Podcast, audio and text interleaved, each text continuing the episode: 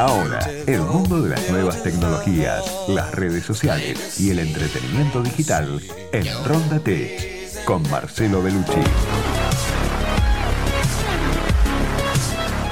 ¿Cómo te va Marcelo? Bienvenido, ¿qué decís? Hola Diego, ¿cómo estás? Bien, ¿Cómo bien. estás? ¿Todo en Bien, orden? bien. Yo sé que vas a ir para un lado muy, muy especial de tu, de tu columna que tiene un condimento eh, por momentos eh, casi, casi de novela. Exacto. Y mm, pues es que yo estoy viendo ahora, no, no es una novela necesariamente, es una serie que se llama You. No sé si llegamos a hablar alguna vez, una serie de Netflix que habla de un ¿Cómo? acosador en. que no es un acosador en red, en realidad el tipo es ah, mucho más que sí, eso. sí. No la voy a spoilear porque por ahí alguno la quiere ver, pero mm, el, el juego, el ida y vuelta, eh, para bien, pero en este caso, como vos vas a contar, el ida y vuelta para mal, ¿no? En las redes Exacto. sociales y en las plataformas de diálogo, cuando el diálogo se transforma en, en agresión y, y en amenaza, ¿no? Exacto, sí. Te, te- te cuento de lo que se trata esto. Es algo que estaba ocurriendo ahora a raíz del, del confinamiento por el coronavirus que, que- y la gente, bueno, empezó a consumir eh, mucha más pornografía, eh, circunstancia que, bueno, están aprovechando los delincuentes para, para, para hacer una estafa de sextorsión, es decir, es un chantaje sexual. En la última semana, eh, la, unidad de ciberdelincuencia local recibieron más de 300 notificaciones y denuncias de personas a las que habían intentado estafar a través de este procedimiento. Eso es, para los, los expertos, dice que es un tipo de ataque que tuvo un gran impacto en Europa, sobre todo en España e Italia, y entonces muchos de esos textos que amenazaban a la, la- la persona ahora llegaron a, a la Argentina y también al resto de, de América, ¿no? Eh, lo que te llama la atención de vos recibís un te voy a contar cómo cómo, cómo se desarrolla. Vos recibís, vos recibís un correo y, y en el asunto te ponen el nombre tuyo y cuando lo decís qué pasa que tiene mi nombre cómo me conocen entonces entras a esa a al correo tuyo y, y arriba te dicen sabemos tu contraseña y te ponen la contraseña tuya y decís uy esto te, te, te- alerta porque decís quiénes son estos eh, y, te, y saben datos tuyos como las páginas que visitaste y te ponen algunas capturas tuyas de Facebook. Eh, y después ahí al toque viene la amenaza. Te dice necesito una, necesito tu atención o me voy a, o me voy a- o te, o te voy a avergonzar delante de todos tus amigos y familiares esto llega en un texto medio raro muchas veces está mal traducido del español uno estás viste que tiene eh, acentos raros pero lo Mm. seguís leyendo porque bueno querés ver de qué se trata. Y lo, lo- bueno los los eh, los hackers dicen que, que- que, eh, atacaron tu computadora y que y que tienen un, que tienen un mensaje para darte. Dice que vos no los conoces a ellos sin embargo ellos saben todo sobre vos y tienen tu lista de contactos tus teléfonos todo.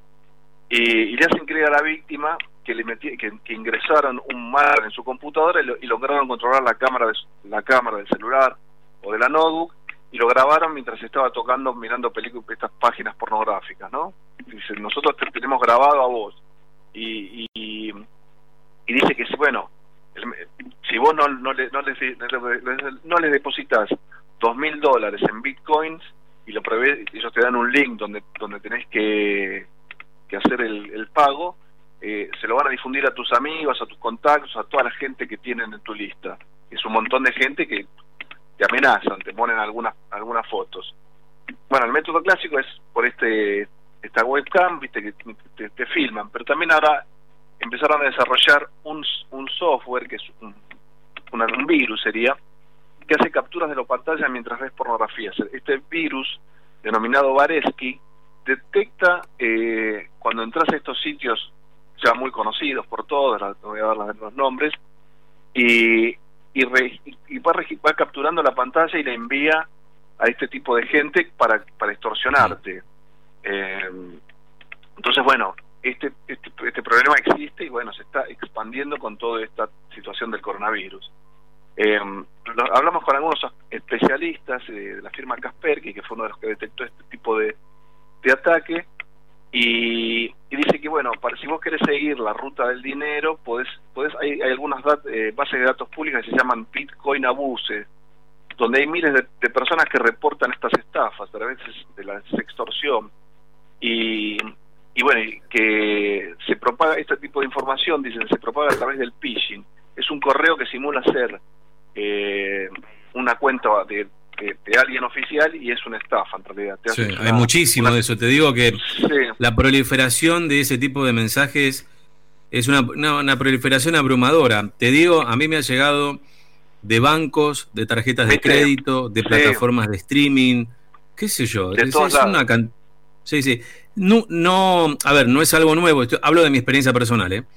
No es algo nuevo, me, solían llegar, pero con la cuarentena te digo que se multiplicó varias veces. Y porque aprovechan, digamos, la mayoría de la gente no, no, no, no, entra en el juego porque se da cuenta que no es así. Pero, te digo que muchas veces... Eh, el, truco que a mí más me funciona, permitime que haga experiencia de vida, ¿no? Eh, el truco que a mí mejor me funciona, antes que nada, es ir al asunto y ver qué tipo de mail es el que justamente me mandó ese, ese claro, exacto. Que es un raro, una dirección rara. Que es un número claro, exactamente. Y, aprovecho también tu espacio, permitime Marcelo, sí, sí, que también cuando me llaman por teléfono para ofrecerme tal o cual servicio, que también abundi bastante en este momento, no hay que cerrar operaciones con ese que te está llamando. Tenés que pedir un número, certificar que es un número precisamente de la empresa que te llame y llama a vos. Sí, nunca te llaman para hacer un pago, es raro. A menos que vos conozcas. No, pero viste, a veces alguna contratación que involucra un pago, viste, ese. Tienen muchas maneras de engañarte.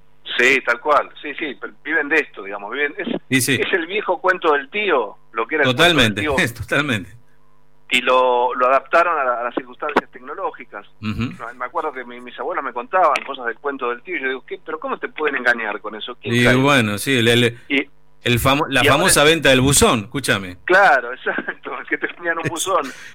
el buzón se ha vendido sistemáticamente a cientos de personas. exacto, sí. claro, uno, yo me acuerdo, uno de los cuentos del tío era que, a mí me contaron, yo no lo, no lo vi, pero me lo, me lo han contado eh, era que te decían que en el buzón iba a llegar eh, correspondencia con dinero. Ah, sí, sí, sí. Entonces, claro, porque si no, ¿qué, valor tiene un buzón? Que si son cartas las que se tiran. o sea, no, no, no. Lo que pasa es que tenemos el dato que acaba de llegar alguien con una encomienda o con, un billete, con, con, un sobre, eso quería decir, eh, con una suma de dinero importante. Claro. O con un cheque, o con un cheque al portador, te decían también y se veía gente ¿Eh? parada en los buzones diciendo este buzón es mío yo lo, acabo de comprar claro te vendían un buzón o sea, te vendían un buzón literal era eso sí, bueno según una encuesta de Avast es otra firma de, antivirus el 42% de, las, de los argentinos usa la misma la misma contraseña para todo. O sea que te mm, descubren una contraseña y tenés toda la digamos toda tu red abierto. Bueno, el consejo en este caso es cambiar de, manera frecuente las contraseñas, sobre todo las del mail, porque uno no le presta atención al mail, porque es, un, es una herramienta casi en desuso, pero es donde llega toda la información y donde te roban toda la información. Entonces hay que estar muy atento.